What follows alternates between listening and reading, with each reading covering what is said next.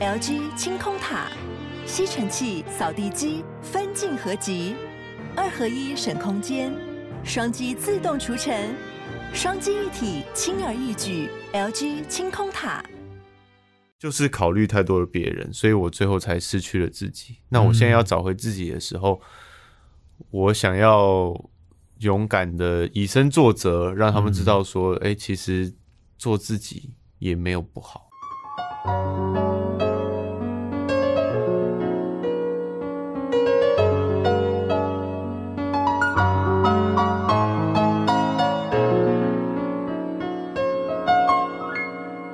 接了告白才有未来，欢迎收听告白那一刻。嗨，我是那一刻，希望你今天都好。今天我要做一个有一点长的 opening。录音的时间是十月二十号的晚上七点二十分。然后呢，最近我刚经过了一个很特别的经验，我想要先跟大家分享，就是我又 again 的坐在广播金钟奖台下，用入围者身份帮大家鼓掌了差不多四个小时啊，就得奖感觉用不到的那一种，这好几年了。不过说也奇怪哦，我从结束到去参加别人得奖的庆功宴，再到回家睡觉，这一切都还蛮开心的，就觉得哇，have a party 这样。但是呢，当我睡了两个小时之后，我居然自己醒来，眼睛张很大的那种，然后就开始看着天花板，然后我的脑袋里面开始出现，你们有没有遇过一种状况，就是里面会有一个声音叫你开始工作。更具体化一点的话，就有点像是你内心分裂出了一百个急着要开会讨论议程的人，然后就问你说，单子呢？单子呢？会议单呢？有没有工作要做？但是那个时间点，我应该是要睡觉才对。过去的自己，我就会让这件事情过去，然后就很诡异的在那个。不知道自己在干嘛的环境里面，差不多一个月。不过毕竟我现在已经跟过去的自己不一样了，哈哈。当我开始发现这件事情的时候，我的自我觉察就开始在想为什么。那我就花了一些时间，然后也跟比较信任的朋友讨论之后，我就发现这可能有些时候是一种防卫机制，它似乎是想要保护一些什么事情，然后一定是哪一个环节出了问题。带着这样的 opening，是因为我今天。要来跟他聊天的这位来宾，或许在这件事情上面有一些心得可以分享。不过说真的，在他推出他接下来我们要聊的这张作品之前，我压根就觉得他不可能会在媒体上讲接下来以及他之前在上节目的时候已经跟很多人聊过的那些心事。让我们欢迎 Dino 李玉玺。Hello，大家好，我是李玉玺。哦，你那刚你刚才分享那个故事蛮神奇的，因为这也是我这阵子有的体验。嗯，对，因为我以前是会惯性忽略自己内心的声音的，嗯，对，然后或者是我会以为潜意识的声音是我的声音，对吧？对对对，但是在有一次智商的时候，呃，就是呃，智商是想要把我引导出来，把情绪引发出来，嗯，然后我就会我在那一瞬间是真的听到了很多个声音。嗯，就是你现在不能，嗯，就是时间快到了，你等下怎么收拾？就是出现很多，我发现那真的不是我的声音，嗯，然后就是瞬间有一个很大、很剧烈的拉扯，因为我其我去看智商原因就是想找到这个东西嘛，找到情绪这一块，对，结果我内心一直有东西在把我拉回来，一直拉回。来。那一次，那一次我才真的意识到，原来潜意识这个防卫的机制是是个人，对，对，对，对，对，对。而且我有在想说，这个防卫的机制一开始的时候，你会搞不清楚它到底在干什么。嗯，然后我不知道你有没有一样的状况，是随着你自己的剖析越来越多，有些时候你会觉得这个防卫机制，如果他是一个具象的人的话，他其实蛮辛苦的。对，就他必须要保护住你的一些你觉得应该要踩刹车的事情。我不知道你啦，但是我自己会去有一点点生这个人的气。我就觉得他为什么要阻断我跟外面世界的情感交流？嗯，让我变得好像是一个很难搞的人，或是我不太想要跟别人沟通的人。然后你就会去指责这个人。可能你在我下一个阶段，我现在、哦、我现在正才刚意识到，原来这个是另一个，呃，也不能说另一个人格，但就是很像，很像是另一个人的那种感觉。嗯，对，我只有在才刚发现说，原来我内心的声音跟潜意识的声音是不一样的。嗯。对，所以我目前还没有讨厌他。可是我觉得你现阶段很厉害，因为呃，Dino 在这一张专辑的时候，我们等一下会来聊，因为这张专辑做了一个非常大、非常大、非常大的改变。这个改变的个人意义远高于所有的事情。嗯、然后，这个个人意义对我来讲是有一点困难的。比方说，如果你现在再把节目倒回开场听的话，你会发现我在整理我自己，跟我讲我自己东西的时候，声音表情跟我现在在做主持的时候，声音表情会不太一样。嗯嗯嗯，我声音会有点紧。会有点高，因为做自我陈述的时候，其实是会害怕的。对对对，对，是会害羞的。是，所以我我我自己是非常佩服一件事情，是当你透过了音乐作品做自我陈述，这个第一关已经是一个很了不起的事了。嗯、可是你接下来你要带着他一再一再一再的梳理这些事情，把那个内心的那个人介绍给大家认识。哎，对，呃，我好像是把自己。放到一个不得不说的位置，然后开始说了之后，就发现其实没有那么糟啊。对，就是比如说我先写了这个歌，其实我第一个挣扎就是有先、嗯、先是这这种这这种类型的歌有没有需要发行？对对对，它可不可以就成为我自己的一个私藏私藏的作品就好？嗯、然后再来就是我开始生理出现了那些现象，对，就是什么失眠啊什么的，所以我才决定我要去看心理智商。嗯，然后在这个过程中，就是我可能刚好也很急着想要找到答案，对，所以我就就同时的开始录制这张专辑了。啊。对，那录制了，你发行了，你就得讲啊，你不讲，只就是如果假如说我今天只在宣传的时候说哦，没有这个厌倦，其实我就是只是揣摩厌倦人的心情或什么的。嗯谁会想听？对不对？就是你必须很真、很真诚、很诚实，你才能够触碰到别人。这样，所以我势必得告诉大家，我正在经历这个阶段。嗯，对。可是你要做出这个决定是可以的啊，但是。人会在意周边人的反应这件事情，我觉得是辛苦的啊。我刚刚开场的时候不是有讲到说，我真的压根没有想到，我甚至可以说，其实，在玉启发这一张作品之前，我可能也会觉得说，他不会来上这样子的节目的，因为这样的节目就是要 open minded，他要讲他自己很多创作上面跟自己有关的事情，他不会永远只是一个观察家跟一个揣摩者。嗯，然后我在想，你再想想看，呃，长久。哎，出道其实算一算也八年了，对啊，嗯，这八年来面对的媒体形形色色，对，其实我相信你在站上访问之前，你都可以想象出媒体会问什么问题。对对对对，对啊，对，但是我最害怕的没发生，所以就还好。嗯，你最害怕的是什么？我当下最害怕的是我被硬讲的很很惨哦，然后就会有很多。网友们认为你在惨什么？你有什么好惨的？啊、嗯，对，就是你知道，有时候标题下的太重，就会造成大家的那个反弹。嗯，对，就是虽然不是我讲的东西，嗯、但是他们会觉得这是我讲的。嗯，对对对，我觉得这这件事没有发生，我觉得大家还是蛮蛮对我蛮友善的啦，嗯、就是。只把我讲出来的东西成为他们的标题或什么的哦。不过我想这也是、欸，因为你刚才讲，我就想到，的确，我也听过一些就是压力很大的状况，是比方说他可能只是说他那一阵子陷入了忧郁。嗯，举例哦，他用的是陷入忧郁，嗯，但标题会讲他得了忧郁症。对对对对，就是这种。然后那就会呃，很多网友的留言可能就会因为。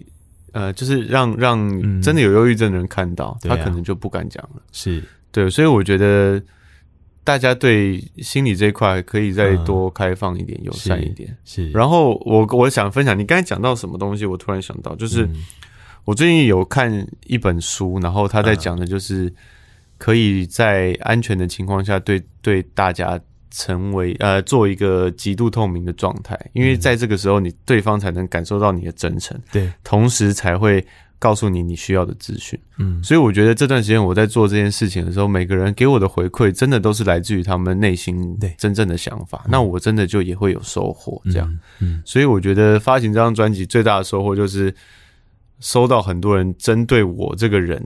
变呃，不能说变成这样，就是现在这个这个阶段可以做些什么事情，然后或者是有什么，他们从他们的角度看，可以有什么不一样的尝试，这样。嗯，嗯，从专辑的名字来看的话，就大概知道了，专辑的名字叫做《厌倦》。对，厌倦这个词汇本身跟李玉玺的，如果说他出道这八年来，你要说他有一个人物设定的话，嗯、那恐怕是有一些些冲突的，就完全相反的吧。嗯，对 对。但这个完全相反的路程摊开给大家理解的时候，其实是一种自我梳理，进而让别人产生他自己的自我梳理。我觉得刚刚听你这样讲起来像是这样，不管是今天你上了非常多的声音的视觉的节目里面，主持人在梳理他自己，或者是说在听众观者开始梳理他自己这件事情，嗯、这个应该是你当时下这个决定的时候没有想到的，对不对？我没有想到可以造成这么深层的回响，但是当下当下的确写了《厌倦》这首歌，然后发行准备发行的时候是有觉得考，也许可以让。呃，在这个阶段辛苦的人，觉得孤单的人，同时感到不孤单，这样子，啊啊、对。但是我没有想到，就是可以，就是因为在这这首歌出来之后，真的收到蛮多，不管是粉丝或身边的朋友，嗯，给我的回馈，除了他们的关心之外，同时他们也会分享，嗯，他们自己内心正在遇到的状况，或是曾经遇到的状况，嗯嗯，对对对对对，嗯嗯。我觉得做音乐必须要很敏感，才有办法。去产生一些你自己真的非常满意的作品吧。嗯嗯，在之前的时候，你是相对比较保护好自己的状态。嗯，那那个时候作为一个创作歌手的时候，难道内心不会有一些拉扯跟挣扎吗？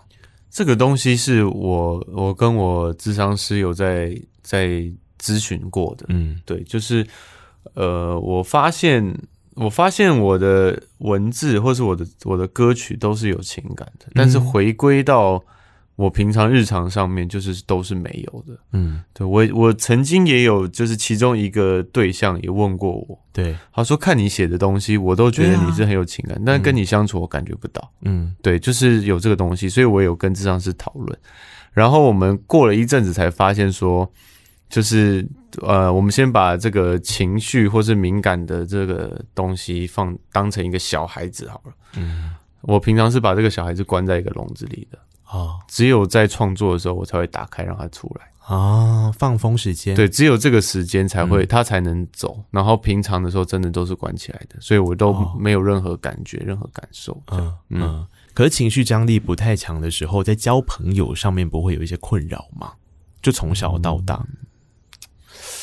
嘿，我好像一直人缘都不差，嗯，但是说很谈心、很交心的朋友的话，的确是不不多。因为如果就我而言，我会不知道怎么跟这个人交朋友啊。就是他是一个很好的同学，嗯，对啊。然后，可是如果我今天要跟他说心事的时候，或者是我又觉得我好像也得不到什么样子的反馈，或是听懂或被听懂的感觉，接住或被接住，有一点点像是这个样子。但我我蛮能，也不能说蛮能接别人，就是我蛮能，我蛮能当一个树洞的哦。对啊，我是一个很好的倾听者，而且我是绝对不会讲出去的那一种。对对对。可是如果你自己也不讲出去，别人的事情也不讲出去，自己的事情，那那个树洞里面不会藏着太多东西是消化不了的吗？对，我以为说，那你不觉得你的嘴巴就是一点用处都没有？我没有那么狠毒，好不好？这对，就是呃，别、嗯、当然别人的秘密就没什么，那当然没什么好讲的嘛。嗯、啊，自己的事我是觉得都很无聊，所以没什么好聊的。所以我我我最能讲出来的东西就是屁话，屁话跟对方讲什么，嗯、我就我就照我的反应回这样子。嗯。嗯呃，如果照你这样子讲的话，听起来也像是一个健康的过程啊。就是那个运转的机制上面，似乎你有一个说服自己的机制，就是我这样子蛮好的，我这个状态 OK 啊。嗯、然后我这个状态到五十二岁的时候也不会有太多的问题。这样，其实我觉得是，就是我我一直认为，假如说我不是做这一行，因为这一行就是很需要感情的工作，嗯、我不是做这一行的话，我可能到六十岁才会发现。自己有这个现象啊，对，不见得是生病，但但是在去年那个状态的话，如果一直这样子的话，我我的确觉得蛮有可能会啊。有开始不健康的心情这样子，对，所以是因为做了这一行，然后做了音乐，才让我发现自己有这一块，好像提早解决就就比较像预防的概念啦，对对对，它总是会有一个启动机制。你才会去开始觉得啊，好像。有一些状况，嗯啊，我好像不能再这么理所当然的把这个封闭的这个自己内部可以消化都不用排泄的流程给完成，这样。嗯、所以那个机制除了是音乐，因为音乐也碰那么多年了，你没出道前就在碰音乐啦。对对对对，对啊。然后其实大家知道吗？就是很多人可能从演戏作品看到玉玺的，可是 Dino 他严格说起来是从歌手出道的，是。然后你在过去的时候也都是在走音乐。的学习嘛，对不对？没错，没错。对啊，那那如果照你刚刚那一题来讲的话，音乐圈需要丰沛情感，但你也走了八年，你才意识到这个东西啊。我觉得是有一点，一点一点让我开始，嗯，这个门松脱，或者是突然闭得太紧，就是他开始有点小宕机啊。对，因为比如说拍戏的时候要哭嘛，对。然后我我自己的个人经历是，我几乎不哭的，嗯，对，所以我拍戏在。拍那个我的少女时代的时候，其实一开始有呃剧本里面是有一场我是情绪很重的戏，嗯，对，但是那一场我就是没有哭出来，嗯，对，那在那个当下我才意识到说，哎、欸，我我是没办法哭的人，嗯，然后以及就是小时候在那个亲人的葬礼上，嗯，我也是没有哭的，嗯，对，所以我一直都觉得我好像是冷血的人。啊，oh. 我我那时候没有觉得是我可能自己把自己关起来，我只觉得我好像天生少一个情感。嗯，因为从跟家人的相处，跟跟另一半的相处，我得到的回馈都是这个，就是为什么为什么你会这样做？就为什么你可以这么冷漠？哦，oh. 对。然后我妈最常说的就是为什么我们我们是你爸妈，为什么这样拿热脸贴你冷屁股？这样。Oh. 可是我的当下都觉得啊。为什么？为什么我我有冷漠？我没有觉得我有冷漠，嗯，所以我我一直以为我是天生少一条筋，嗯，对。然后那怎么怎么启动这个整个东西？我觉得就是去年的那个整个现象，是我生理上的，比如说我的失眠是来自于什么？我是完全没有不知道的，完全问号的，嗯，就是我心情也没有不好，我也没觉得我有我压力大，嗯，我也没有很太太兴奋太开心，嗯，但我就是没办法睡觉，嗯。然后再来就是很多东西我都忘记了，嗯，对，然后想一想就发现都是不开心的事情，我都忘记，只有不开心，只有不开心的事情忘记。哦，OK，我跟女朋友吵架吵什么我不记得，嗯，对，可能是只是昨天吵的，我也不记得啊。我们昨天又吵架，这就是直接忘记这样。然后家人过世我也不记得，嗯，然后再来就是我一直只想瘫坐在。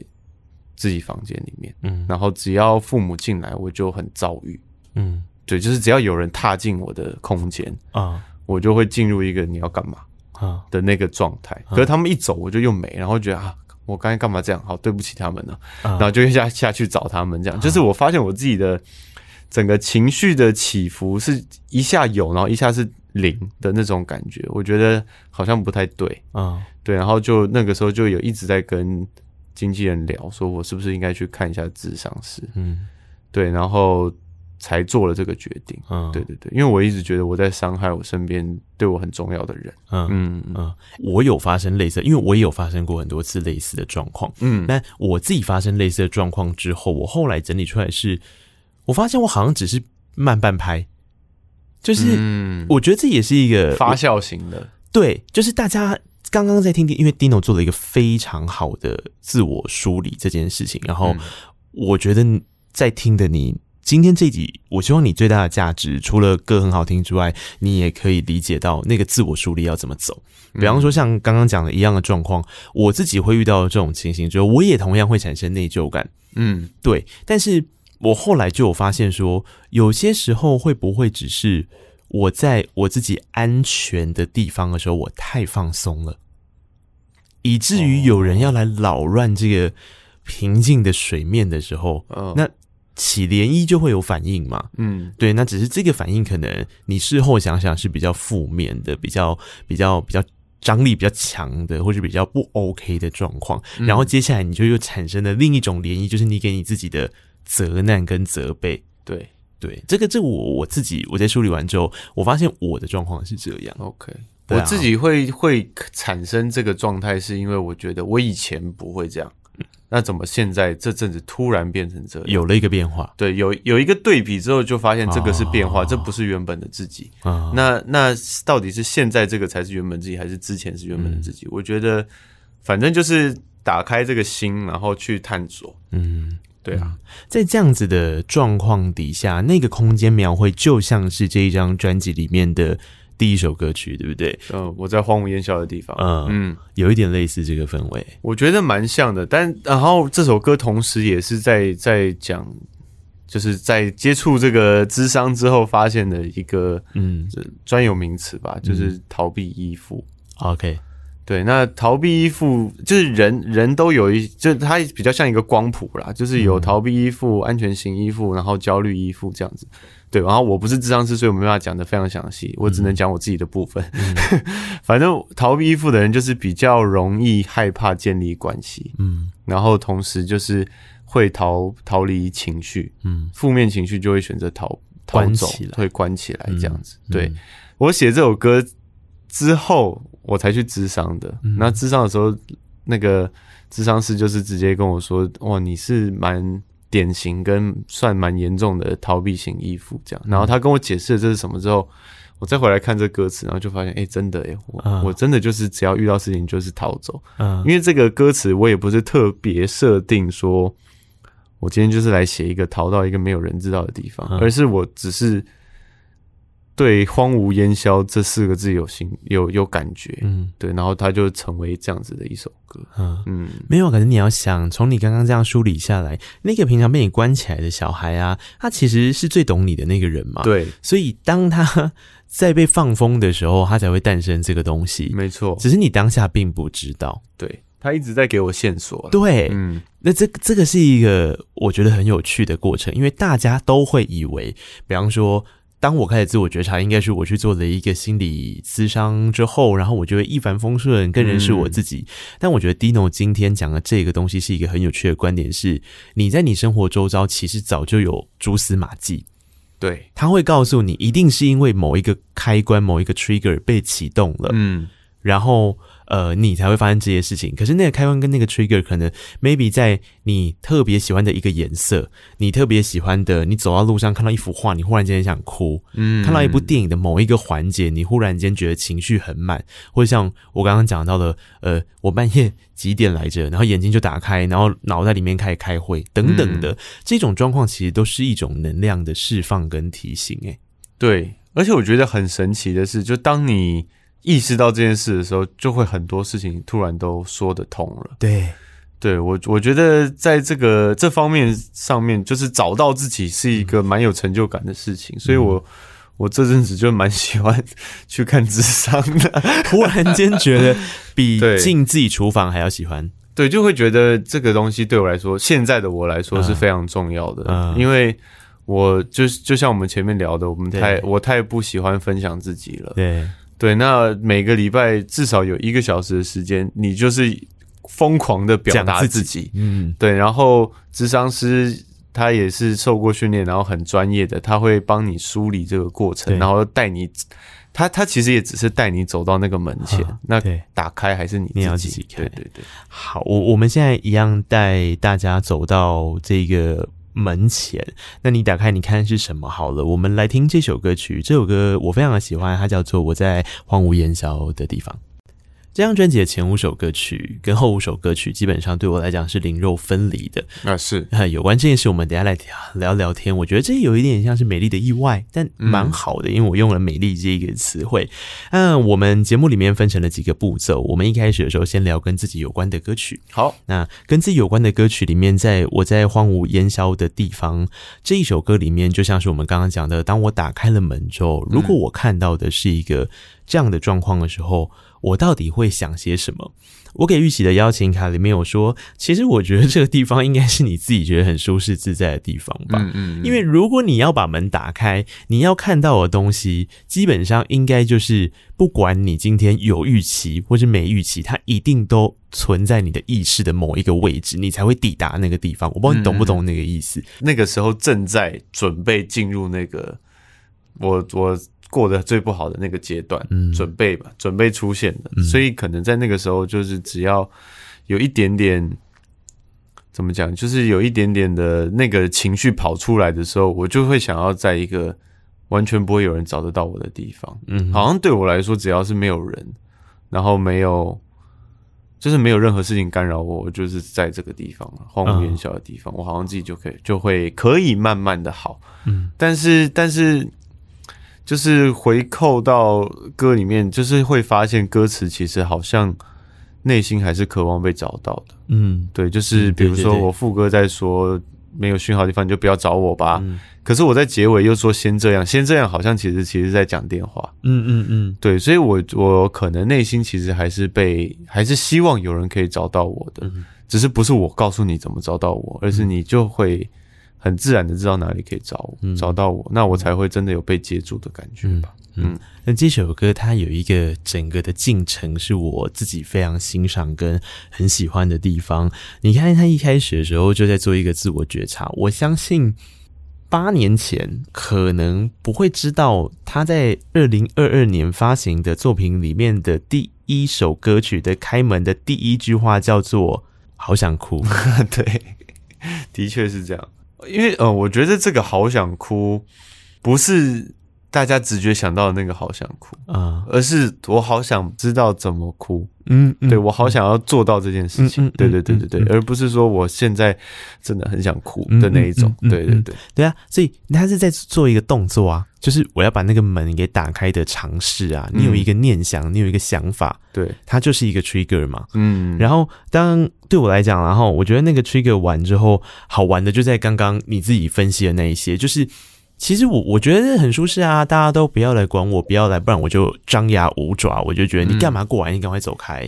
对，但其实当所有人都走开的时候，你会觉得我没有被找到这件事情是人生当中的一个很遗憾的、很不圆满的状态。是。嗯，那、啊、你最后也是蛮好玩的，因为和声设计自己叠自己，自己接自己啊。对对对对，各种对啊，满满的都是自己。嗯、对，对对对对，后半段是我我觉得这个第一首歌曲其实就就蛮能够感受出来这张专辑想要说些什么的。嗯，这也是我放在第一首的原因啊，嗯、就是先带大家去看看我当时。觉得自己所在的地方是哪里？嗯、这样那才比较好一一一首一首接着听进去，这样子。嗯，那吉他还是很有力啊，人声唱起来很稳很平，吉他听起来还是一个救赎啊。对我，我在里面其实有做一些，就是有一种挣扎的感觉。比如说最后一次副歌有一个突然真音唱这这整这整句的，嗯、就是我在荒芜烟消的地方那边，嗯、就是好像是内心有在。呐喊拉扯，然后或者是嘶吼，告诉大家我在这里的这个心情，这样子。那吉他可能也是一个情绪的展现，只是我不用言语，而是用音乐去呈现。这样，这一张专辑的歌曲里面，只要是在梳理这一块的，我们刚刚说 A 面的这五首歌曲，嗯，里面我我我自己觉得有几个关键点，这是。对于听众来讲，我讲也是一个可能需要花一些些时间去理解跟适应的地方。比方说，阳光阳光少年为什么开始有一点点无力，然后有一点点稳。那个吻是其实本来你听 Dino 讲话就知道，他跟他脸就是不太一样，声线跟脸是搭不起来的。对，他其实本来就是这个吻的声线，可是，在前三张专辑的时候，为了要让他更符合那种比较情歌的旋律线，比较澎湃的情绪，其实那个高低起伏是很大的。嗯嗯。但这张专辑里面真假音的转换还是非常的自如，不过大部分的时间，我觉得感受起来还是比较像是陪伴型的。我不要太让你觉得我要张牙舞爪的指导你做什么事情。对对对，对听众来说，我觉得是这样。比较多是呃真诚的直述我内心的状态，而不是说我要把什么思想或什么讯息传到你脑袋里。对对对对对，所以这个时候我觉得很有意思的就是，你就去听听看，因为大概都还是固定班底在做合作整个音乐的制作上嘛，对不对？算是、嗯、对，有一些歌可能比较不一样，但大部分来说是。嗯、所以，呃，整体来说，你就要看它的器乐配置喽。然后里面我自己说，我觉得吉他好像比较像是你的化身，就是如果以乐器来说的话，对，这次也参与了蛮多，因为自己有当制作人嘛，嗯、所以就也参与了蛮多。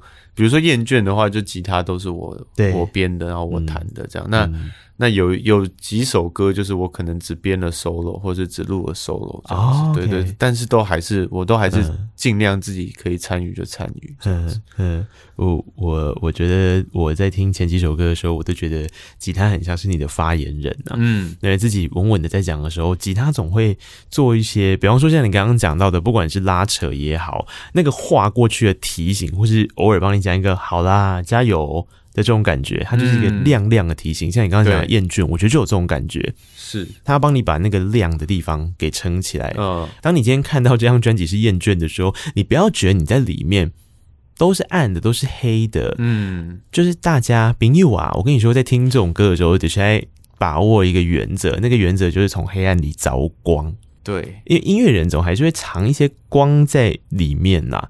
我在写的时候，就是想发行分享给大家，也不是要告诉大家说这些负能量对呀多糟多怎么样，而是就是这是我的心情，嗯，我没有把这个负能量定义为不好的，嗯嗯，对，而是他他就是现在的我，没错，然后也许我。我唱完这首歌，我就找到我的光明的面向。对啊，对，那也许你听完也可以，就直接找到你光明的地方。对啊，嗯、这个搭配 MV 看的时候很有感觉。比方说，呃，我在荒芜烟消的地方，我介绍一下两位舞者啊，是李伟汉跟钟长红，他们在后面 solo 了一段。呃，不能算 solo，他们是共舞。哎。但我觉得你要说他是 solo 的舞也可以，对，对，因为他们就是在照镜子，是照镜子，对对，对。那这样子的尝试也是一样，在过往李玉玺的 MV 里面不太会看到，你不会看到李玉玺的比例这么小，他只出现在电视里。我的 MV 基本上就是全部都是我。的大特写，对对对对对啊，嗯，所以这一次像，比方说像我在荒无烟消的地方，或是厌倦，我们等一下也可以来聊一下那个有关于气球、有关于空气人形这件事情。其实这都是非常不一样的尝试，哎，对，而且这其实一直都是我想做的事，但我、哦、我后来意识到是我自己写的歌，嗯，的面向可能太浅，所以所以变成可能。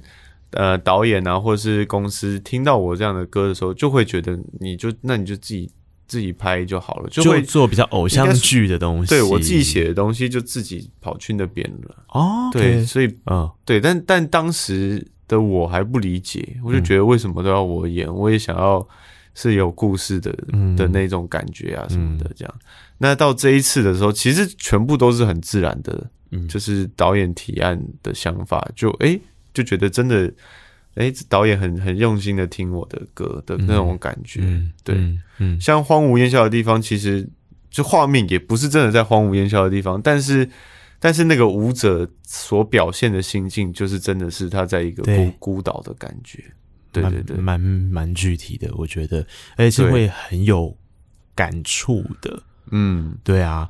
嗯，我我刚刚其实听到的时候，我自己反而在想一件事情，就是其实你刚刚说到的这个点，应该已经困扰了你好几年了，就是有关于我总不能永远当欧阳非凡吧。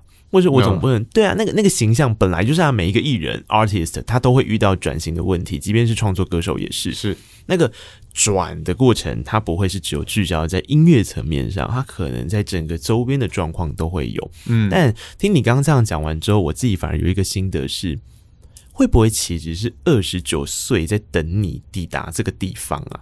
我觉得这句话听起来很像白痴，就是数学到底有多差？就是 对啊，你就是会有一天抵达这个岁数，但。嗯因为你一直在整个呈现思想上面，常常会去强调，有些时候会想的比较远的，嗯，比较久了，比较后端的事情，嗯，就俗称的老灵魂嘛。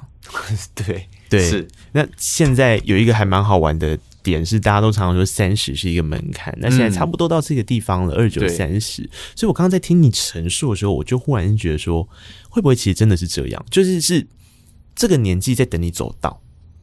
嗯，我其实呃小时候，也不能说小时候，就是二十出头的时候，常常听我爸妈或是身边的人、身边的长辈会告诉我，就是呃，你就什么年纪做什么事就好。嗯嗯嗯。但那个时候我就觉得，我就不小啊，我，就二十一岁不能做二十七八岁的事情嘛。嗯、对我，嗯、我就是一直会有这个心态。然后我大概在二。其实拍完少女时代，然后再拍了一部校园剧之后，我就想要告别，就是想要转转型了，就开，就是这个东西就有跑出来在我的内心里。对，然后在大概二六二七的时候更明确，就是我就是想转型了。嗯，然后就是很认真的开始去思考。接下来的方向是要怎么样？我要从音乐开始改变，嗯，那我要做什么样？那就是出现的就是上一张 EP 那几首歌这样子，对，对剪剪了一个很短的短发这样。嗯，但我我后来还是觉得这个好像也也不是对的方向。嗯，那我应该是怎么样呢？然后就一直在思考，结果其实就是冥冥之中就注定了，我自然的走到这个年纪，然后就会产生心理这样的变化，嗯，然后就出现了这样的歌。我根本就没有，我在那个因为疫情的阶段，你根本就不会思考说到底什么时候会发专辑，什么时候会发作品，而是就是我写出来就写出来，那结果我写出来的就已经成为，我就我就已经转完型了。对啊，对啊，所以就是它是自然产生的，而不是我我要刻意去说我要转型，所以它才会转型。也许它是一个种子啊，但是。你让你得让他自己慢慢的发酵。嗯嗯，有两个切面可以看。第一个切面是我们常说，如果我们想要做什么的时候，就试着跟宇宙下订单。对对对对。然后你下订单之后，可以去往这个方向而努力去尝试。我觉得这个起心动念绝对是没有错的。嗯。可是你刚刚讲到的一个点也非常的 touch，就是很多时候在某一个阶段的自己，他就是有一个状态在，然后。否定那个状态跟否定那个阶段的自己的时候，其实不代表他就会往你理想中的样子去走。对，而且你太太用力的时候，反而那个东西就是不会出现。嗯，对。呃，除了我刚才举举的就是转型的这个例子之外，我在刚开始智商的时候，我也是非常焦虑，嗯，然后很想赶快知道答案的。啊，嗯，但我越这样，就是什么东西都不会出来。嗯直到就是有一有一次就突然比较放松了，就觉得啊，反反正这这阵子也没什么太多事，那就先专心这样子，然后跟智商师聊一聊，然后答案就自己开始一直浮上来，一直浮上来，一直浮上来。对，就是有的时候你你得告诉自己是，就是你你的目标虽然在那边，但是你你累的时候你可以停下来。嗯，对，你停下来，其实就什么休息是为了走更长远的路嘛。嗯，嗯，但是这但是这个休息其实反而是会告让你更知道这个。这条路在哪里？嗯，对对对，嗯，呃，就就像 MV 里面最后那个独白啦。如果以厌倦来说的话，写、嗯、了一大段的文字给自己，然后这段文字我非常的，就是我想很多人看到都很 touch。那你可以把这整支 MV 看完。那最后的独白我截取了一段出来跟大家分享，他是说：“你不用急着回应我，我会找到方式慢慢走向你。”嗯。因为大家有时候很急着要一个答案或是理由的时候，其实就是在 在下人设跟找借口，你知道吗？嗯，下人设的意思是人物设定这件事，就我们是人嘛，嗯，所以只要是有人，就会有设定，是。每一个人设定出来呈现在别人面前的面相，或许掺杂了一些别人对你的期待，跟你自己对于你自己的期待，嗯。所以它就会混合成，就像是我们在做实验一样，混合成一个东西。但是那个比例是多少，从来不是自己能够控制的。嗯。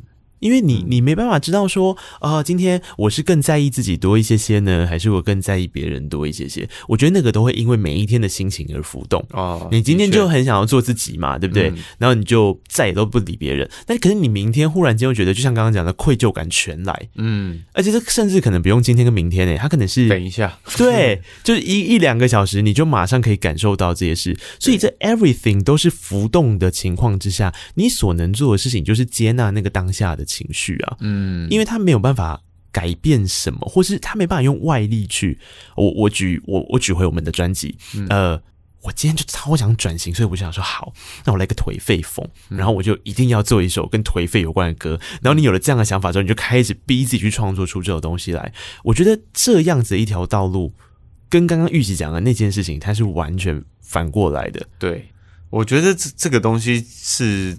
听众听得出来的，就是他们可能不知道你创作的路程是怎么样，嗯，可是他们就会觉得，哎，这首歌没有感动到我。嗯，对，嗯，他们也不知道为什么，对，欸、可能也写的很好，也蛮好听的。但就是我没有被感动的感觉。嗯，对，我觉得大家大就是这个东西是一个很神奇的事情。嗯，就是比如说你上台你很紧张，观众就会觉得你很紧张。嗯，他们不会觉得你很紧张，所以他们紧张，而是我听你唱歌就很紧张。嗯，对对，这这个好像都是人自然发出的能量还是磁场嘛？对对对对对。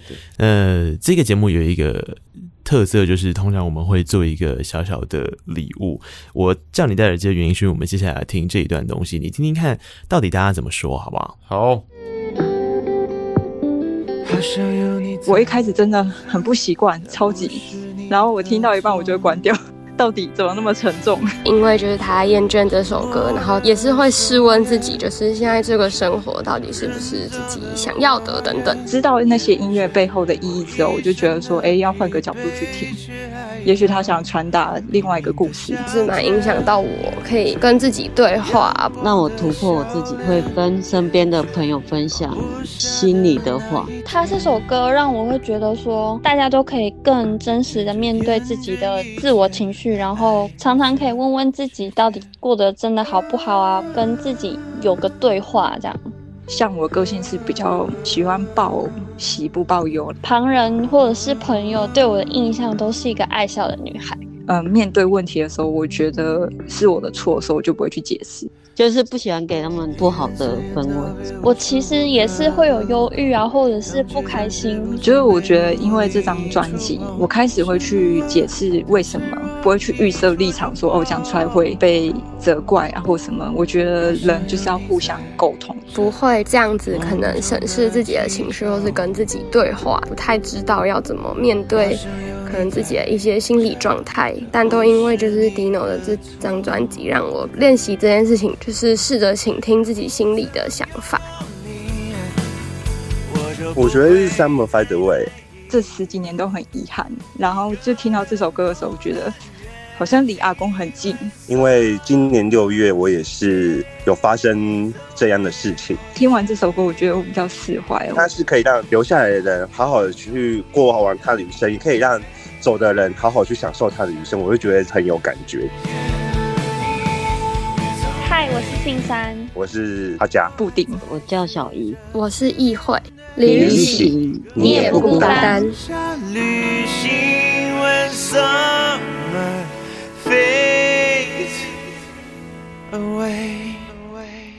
哇，就是要怎么确定别人觉得说是听得出来的，就要让别人自己讲讲看啊。嗯，那他听起来感觉起来，他们已经开始有一个开始有觉察，或者是重视自己内心的感受。其实我觉得这个反馈其实还蛮温暖的。对，就是就是我就是没想到这些歌可以这么伟大了。说实在的，嗯，嗯对啊，就是我自己会就蛮感谢这些、嗯、这些呃歌迷们的回馈，或者是也会感谢说啊，好险这些音乐有出现。嗯，对，因为我。怎么讲？就是我也没有特别觉得这是我我写的好有成就感，而是它可能就是从我身体里冒出来的东西。那我拿拿给大家看，嗯，然后结果它它就成为了一个大家开始重视自己或者是在意自己内心感受的事情，就觉得哎，真的很珍贵这样子，嗯。我觉得作为一个音乐人，作为一个创作者，整理自己这件事情，某种程度来说，它成为一个很有趣的现象，因为这个整理会被摊开来。所以，第一个，他必须要十足勇敢。嗯。第二个，当他做出了十足勇敢的决定之后，他会帮助别人过得更勇敢。嗯。那我自己很很敬佩这样的过程。嗯，对啊。对，我我自己我自己当下，我我就是后来。呃，应该说，你刚才不是说我有写一整段独白吗？对，对，那其实其实那个内内容是有删减的，嗯，就是我本来写的更长，嗯，对，那在里面就有写到感谢音乐，然后感谢灵感，然后最后要感谢自己，这样子，嗯。嗯，我觉得我觉得最重要的是你你不能把有的时候啊，就是。大家，我觉得我们亚洲人最最习惯这样，就是功都是别人的。我、啊、我没有，我没有，不是，我只是幸运啊。对对对，但但是这个东西你自己其实是听得到的。嗯，对，你要你要学习的去感谢自己做出的决定，嗯、然后造成现呃达成现在的效果。嗯，我觉得内心才会更愿意对你打开门。嗯，对对对，那个门才不会坏掉啦。对对对，它才不会越关越紧。嗯、就是、嗯、对啊，都是别人的，都跟我没有关系，嗯、这样子。嗯，自己的部分，我们现在就来听这一首《厌倦》。这个我觉得就是刚刚所说到的那种黑暗凿光的过程啊。不管对于创作者或对于你自己来讲，听音乐有时候没有那么伟大，他就只是在听你自己的声音。然后，如果你能够听出你自己的声音之后，就请你告诉你自己，你自己蛮伟大的。嗯，我我我自己很喜欢用这种很。很有趣的方式来看待流行音乐这件事情，就是它本来就是一个娱乐型的事情，它是一个服务大众的东西。可是这个服务大众的过程里面，如果可以让这个大众产生一些在他生命当中很重要的记录，嗯，或者是方法，那这个流行音乐它本身的对我来讲是，就是我刚刚回到我刚刚讲，我觉得我很敬佩，不管是这个流行音乐或是这个创作者的一个地方。对，我在我在开始，应该说，我也是因为被音乐所感动到，所所鼓励到，然后给了我勇气，嗯，所以我才会也想做这样的事情。对啊，对对对，啊，呃，就是你终于，其实音乐算是你最早的那一把把笼子打开的钥匙，哎，对。目前还没找到其他钥匙。有，我们刚刚在开录之前，大概花了七四十九分钟讨论了一下有没有其他钥匙的可能性。对对对对对，So far 好像还是音乐啦，对不对？目前还是。呃、嗯，不过我们要讲回来，刚刚不是说自己跟别人嘛？那如果跟别人有关的部分，在这一次的这前五首歌曲里，其实有几首的，好比刚刚也有粉丝朋友、嗯、哦，对，也要很谢谢粉丝朋友的录音，对，真的感谢大家，就是。我觉得也很勇敢，因为他们就是在知道会公开播出的地方，啊、然后讲出自己的内心话，很很感谢。虽然他他，我觉得他们有可能是因为想表达对我的支持，支持，对，但是我觉得，嗯、但是只要讲出这些话，你就也是有在帮助到自己。对啊，对啊，就像我说，我们剩下有两首歌曲没有聊的，其中一首歌曲一样，就是刚刚如果你有听过去。我有避开这个话题，因为我想说后面要来好好聊一下。你应该有听到一个关键词，就是李玉玺说他连家人过世他就忘记了。呃，对。然后我在想，对于一个听众听过去之后，可能会比较想要知道这一题，就是哈哈。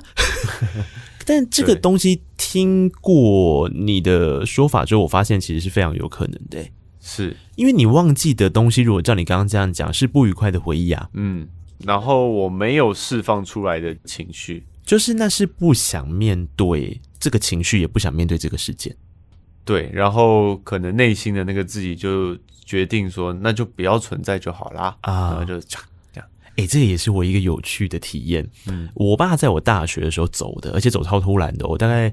两天吧，因为他好像是那个脑中风，反正就是比较急性这样。然后两天就是等于是我在台北念书嘛，然后我第一天知道之后赶下去是晚上，然后晚上他就等确定好了。我觉得生命这件事很有趣，就是在的人他大概都会知道他自己什么时候会离开，有些时候他可以撑一下，所以他大概撑到我记得我结束看他之后，就他确定他在嘛，然后他也就流眼泪这样，然后到。隔天他就走了，一早哦，隔天一早就走了，然后很快。但我觉得他是幸运的啦，因为这种病拖下去，其实呃很痛苦，很痛苦，但他自己也很痛苦啦。然后我就记得那个时候，我好像也针对你刚刚讲的那件事很自责，就是我也的确在那一段时间，我整个人的情绪是空白的，就是你你你做那些所有的仪式的过程啊，嗯。而且我是长子，嗯，所以长子不是很忙嘛，他做的事情最多。对对对对对。嗯、可是我我完全不知道我在干嘛，哎，就是我只能当一个被人指导的机器人。嗯。然后你会说自己是机器人的原因，是因为你发现旁边，比方说哭成这样，或是我妈在那边哭，我我不知道怎么办呢？然后我好像也是，就是比方说，呃，就找找卫生纸给他，嗯，或者是说，比方说轮到我们的时候，然后。我好像，我甚至在内心的某个部分在跟自己说：“你现在这个时候不哭，是不是人家觉得不孝啊？你跟你爸感情有这么差吗？”就是我一开始在责备我自己，可是我真的哭不出来，我不知道为什么，在那个时候啦，不知道为什么。然后我觉得那个状态就，反正就大概一个一个月嘛，因为仪式也差不多都会拉到这么长。是，然后后来好像是我自己的觉察开始，是我回去学校的时候刚好遇到期中考，我那时候还在念大学，嗯，然后我记得我好像是很呃，在某一个期中考过后，那老师也没做什么哦，然后我只是看到那个考题的时候，我不知道为什么我忽然间好愤怒，嗯。然后我记得我就把那个考题写一写啊，然后写完之后就还是有交卷，这样、嗯、满足别人对于学生应该要完成这个考试的期待。我交完卷之后，我在那个老师面前把他考卷撕掉，就是那个作答卷，嗯、呃，回答问题的那一卷交回去了，但那个题目卷，嗯、我直接当他面前把它撕掉，然后我就走出去丢到垃圾桶里面，我就走掉。哦，那那个题目是什么？是是跟家爸爸有关的？没有没有，完全没有关系，完全没有。然后我我我是在那一个 trigger，我才发现，就像我们刚刚在聊的，总是会有一个事情让你发现，哎，跟他怪怪，嗯，就是什么事情？对。然后后来我自己多年以后回过头来看，我才觉得有可能是那个盖住，就是心里有一个防卫机制，嗯，然后他告诉你自己不应该要表现出什么，应该要表现出什么。哦，然后那一次那个撕掉考卷的那个状态，其实是那个防卫机制被突破了。哦，不是，是他被突破，因为他在保护你的时候，你就不知道要做什么反应嘛。可是你内心的冲撞其实已经到了一个太大了，对，过头了，然后你才会用一个毫不相关的事情表现出来，因为你的情绪必须要有个出口。对，所以我才发现，其实我是比谁都悲伤的，可是我不知道怎么反应那个时候的当下。那个那个讯息量太大，对对对对对，尤其你又是长子，然后你就得负起，得做什么事情，得做什么事情才能让爸爸离开的好，或是怎么之之类的。对对啊，就是这样。所以，我我自己其实回来这首歌的时候，我看到那个词，或者说跟这个有关的故事的时候，其实我蛮有感的。然后，包含你刚刚讲到你说有关于家人过世忘记这件事，其实我觉得某种程度是很像的。对，但呃，但我必须说，我忘记不是忘记他们离开，嗯，我只是我是忘记他们什么时候离开，跟那天告别式，你做了什么场景，我是也不记得了。嗯、对呀、啊，对，我是我是忘记这些，他们离开我是记得，嗯，对，可能这个资讯对我来说还是重要的，呃、但是剩下的那些东西，就好像是可以不用不用一直记得，因为那是不开心的回忆。所以他的那个其实那个状态也是有一点逃避。对对对，我觉得是我以前是是，就我我很感谢智商拯救了我的某一部分，就是我以前认定我就是冷血，跟天生少一少一根筋。我我我其实是因为这样很讨厌自己，就是我会觉得我怎么可以，就我明明比如说这是我的家人，然后他们这么照顾我，然后他们离开我一滴泪都没掉，这嗯嗯这个这个也太糟糕了吧。然后而且我我虽然伤心，但是我没有那个。悲悲的感觉跟情绪，嗯，嗯，或者是我跟我家人相处也是，就是会，我总是觉得为什么他们一靠近我，我就想疏远啊啊！这个完全就是会觉得我，我觉得我自己很糟糕，很冷血这样。啊、那智商告诉我，逃避依附会有这样的原因，啊、然后就也许你是因为太有情绪，哦、所以你你无法是。你无法安放这些情绪，所以你干脆把它们收起来，就盖起来，就像我刚刚说的那个样子啊。对，因为你的状况是你会责备自己很冷血，然后你甚至会说连接到你过去可能很多的反应都是这样。但我觉得那我的故事里面，在我的内心很冲突的一个点，就是我平常的情绪张力很大。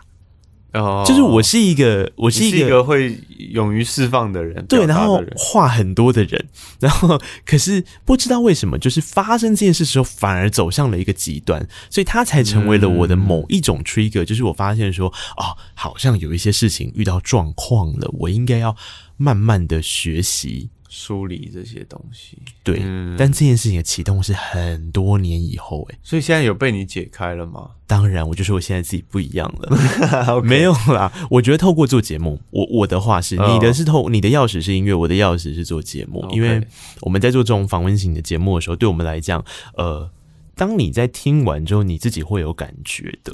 就是要告诉大家，他们并不孤单。其实很多人都是这个样子。嗯嗯嗯。呃，《Summer Fades Away》这首歌曲要聊一下黄轩明编的曲，我觉得很了不起，因为那个开场很好玩。嗯嗯，对我来讲，我觉得那个开场很像彩排，他在讲一个氛围的出现，然后他很自然，他不用很完美的准备要把很满的情绪给带出来，他反而是慢慢开始，慢慢启动。对，呃，这个开场完之后，一直到中间那一段的时候，它反而会变成一个极端不一样的事情。它有一点像行进曲，就是你知道你要移动，对，就你要继续走，嗯，然后你要肯走，你不能够因为这个夏天流逝了，你就觉得没了。对，呃，我我我们当下在讨论的时候，呃，像你讲的开头，我是给他那个。天空爆炸的一首歌叫做 After Coma，哦，OK。的那个当做 reference，就是 After Coma 在讲的就是那个嘛，就是昏迷之后嘛，醒来之后，所以它是它它的开头是一个像心电图的东西，滴滴滴滴，那那可能就是也是想做一个像这样的氛围这样子，然后行进感这个东西是因为。因为我写这首歌《Summer Fades Away》的原因是我外婆是在去年的六月份离开的。对，那我当时就想要写歌记录他，但是我一直不就逃避依附，嗯、就是一直逃避这个着这个情绪，这样放着。嗯、然后直到愿意写的时候，就已经过了一个夏天了。嗯，所以就是时间一直在流逝，所以行进在表达的也是这个流逝。不管怎么样，时间都会往前。然后。跟外婆就是离开了，然后希望她也可以往前，这样是用是用这样的心情在创作。嗯，不过我觉得你你讲的好像也蛮，就是也是另一个解读，嗯、我觉得蛮蛮有意思的。嗯嗯，嗯，我自己很喜欢诶、欸，而且呃，我后来又看到那个一个人放下旅行的时候，我就我就笑了一下，我想说，哎、欸，这是在跟自己的歌致敬。对啊，对啊，这过去有一首歌叫《放下旅行》，对对对。放下旅行算是你第一次把你自己的故事写进创作里面，对，因为这首呃这首歌是我十八岁的时候写的，呃，然后你说的是放下旅行，放下旅行，对对对，嗯，然后是失恋的第一次失恋的时候写的，这样子，对对，所以是他他等于是我自己自己第一个。对，就是借由自己的感受写出来的故事。对啊，然后在这一个很有意义的这张专辑里面，再藏一个这个，对，又放回来，我们觉得蛮贴心的啊。就我觉得那可能也不见得有意识这样做啦，但对之后弄出来，感觉起来是有一种相互呼应的。我我后来回想一下，为什么放写放下旅行那个这、嗯、这个词进来，是因为。在那个时候，有一个朋友的爸爸过世，oh. 然后他跟我说，他就是一直重复播着《放下旅行》啊，oh. 就是也许这首歌虽然对我来说是一个失恋失恋的情歌，嗯、但是从他的角度来听，他当下的正在面面面临的状况来听，嗯、他会希望就是爸爸放下去旅行，这样，嗯、我就觉得哦，其实其实就是每个听歌者，他们也可以把自己的。本来就是对对，放进来嘛，那那这个东西就就会被赋予一个新的意义，绝对是啊。对，那所以这个意义，我想要把它放进给我的外婆当一个祝福，这样子。嗯嗯，嗯。而且你刚刚提到失恋这件事，我忽然想到，对耶，其实这几首歌里面，《Why You》这首歌是相对起来比较像是在讲感情。对对，然后这个又很好玩的事情是，它又跟过去，比方说放下旅行啊，或是呃，就是在这张专辑里面的那个设定，它是最凶的一首歌，那 是，可是你唱起来一点都不凶啊，对对对对，你反而是有一点笑看这件事情，对，算是一个蛮潇洒跟用戏谑的方式来戏谑戏谑来嘲笑，也不能说嘲笑啊，就是来。来大声说出就是为什么要说谎这件事情。对，你知道这首歌编曲那个吉他让我想到一个画面是什么吗？你有没有看过即将要叫要狂吠的狗？就是它要生气之前，它会有发出一个低鸣，有没有？对对对对对对对。然后我觉得那个 对我来讲，这首歌的开场的吉他很像这个样子。然后他到中间的时候，不是就很帅吗？他有他有一个呃，有一个有一个间奏的地方，对，有一个 solo，对不对？那 solo 又很帅。你看他就是一路低鸣到间奏的时候，他就开始叫叫出来。对，然后我就觉得，哦，这首歌一直让我想到这个，哎，帅帅的，可是又又又有一点点是，因为他唱起来又相对比较柔嘛，所以就是自己的内心的 murmur 跟挣扎，因为你往内唱。其实你根本就没在骂对方吧，你只是在心里面 murmur 而已吧。我我可以跟你分享，就是其实我在写的时候，我我没有任何感情状态。嗯，就是所以我我我后来写完之后再看，我觉得我是在跟自己讲话。嗯，对，就是我我可能想要告诉自己的内心，就是不要再对自己说谎了。嗯，因为我太习惯，就是我觉得，比如说该做跟想做的事情，我都通常我一定都是选择该做的。嗯那我同时就会说服自己，这件事就是我想做的。嗯，对。那那这个东西久了，其实你并不会很快乐，或者是你你总得承认，或是你总得厘清你自己。就像我们在讲，一直在讲的，梳理自己的情绪。你至少要分清楚，这个到底是因为该做所以你做，而是因为你想做所以你做。呃、这个东西你得区分出来。嗯，对。那我就是在告诉自己这件事情，不要再骗了。然后我们各过各的就好了。嗯、对，不用再。不用再说我们是一起的，我们一定是怎么样的这样子。对，那某种程度，它跟只是呢喃其实背景很像诶，呢喃只是比较缓，它只是比较凶，可是一样的意思啊。嗯、如果照你刚刚这样讲，它还是在 inner 的状态。对，但是呢喃在讲的事情比较是对我来说啦，是安抚自己啊。对，因为我曾经是在。很焦虑的状态，这个这呃，只是呢喃这首歌是我已经智商一段时间了。嗯、那我在智商一段时间的时候，那个时候对自己的疑问是最多的，嗯，就是我到底是谁？嗯，对我我怎么觉得我好像哎、欸，其实可以在人群里面也过得蛮好的，但好像自己也可以，但是好像又好像又都不可以，啊、所以就才会有这么多疑问。啊啊、对，然后。最后就是告诉自己是说，下着雨的眼睛不孤独嘛，对对对，因为整个台北都在下雨，嗯，这全世界都是孤独的，那你就不孤独，这样，所以你不用这么焦虑，急着要找到答案，这样子，嗯嗯啊，所以对两个两个作用是不一样，一个是骂自己，一个是就是告诉自己没关系，对，就是对，或者是像副歌里面说，呃，怎么费尽苦心揭开疮痍的森林，结果只剩是空的，就是也许我。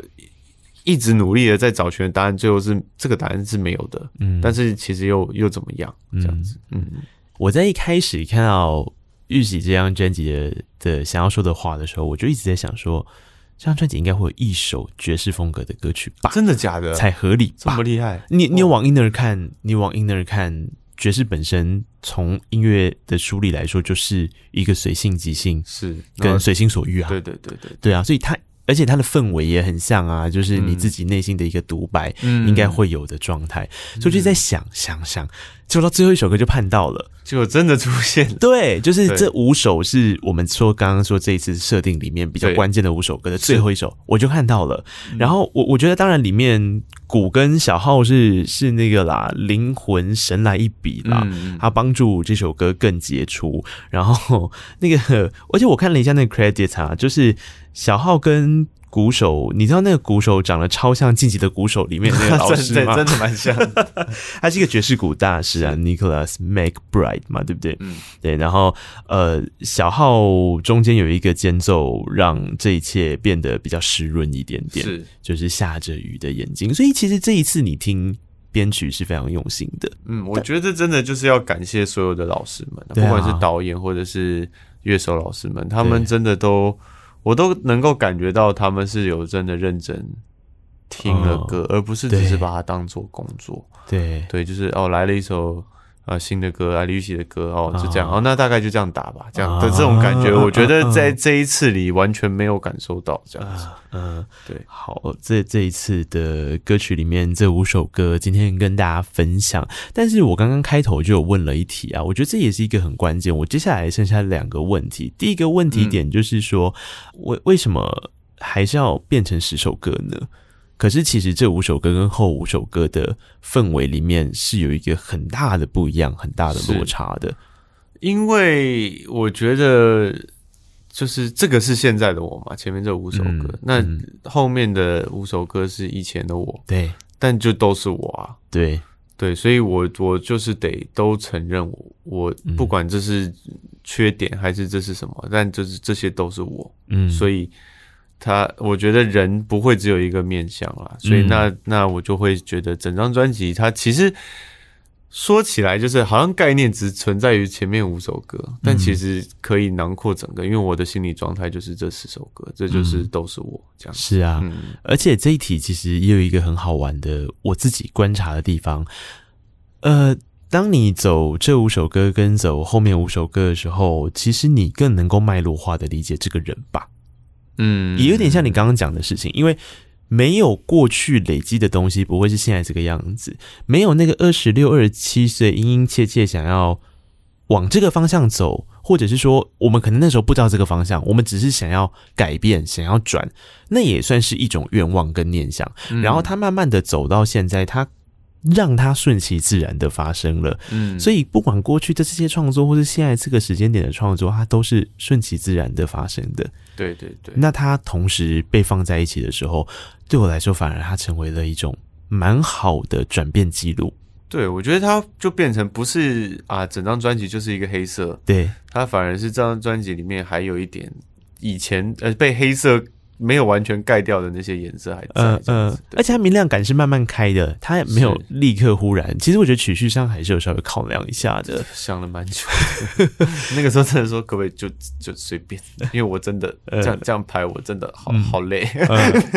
对，后来才想，后来才哎，最后最后这样排出来也是还是蛮喜欢的。我觉得蛮好的，感谢自己。再度感谢自己有认真的去拍了一下，真的真的，而且这就得回到了我今天在节目上面想要跟郁玺聊的最后一题，那就是对于歌迷而言，你自己曾经拉扯过这件事吗？嗯，就有关于粉丝会不会觉得你就出去一下下就回来吧，或者会像这张专辑里面五首歌，你就出去一下下，你再回来，回来我们喜欢的，回来我们习惯的样子，回来短头发，回来什么什么什么，他们心中对于那个。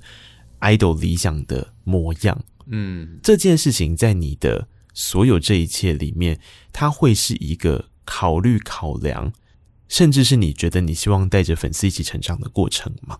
呃，我觉得这个这当然一定对我来说很重要，尤其是陪陪着我走了很、啊、很远一条很很远的路的粉丝朋友们这样子。嗯、但是我后来又想了一下，我到底是为了成为他们喜欢的样子而在这边，还是为了？就像你说的，我们大家一起前进而在这边，嗯，对。那我一直把他们当做是朋友，嗯，而不是有什么上下关系的。嗯，所以我觉得，如果如果他们能这样子看着我，然后我能够带给他们一些影响力的话，那我就应该去勇敢的去突破自己啊。对，因为我我就像你说的，我去考量别人，这可能是我这二十九年来都在做的事情。嗯，对，我从。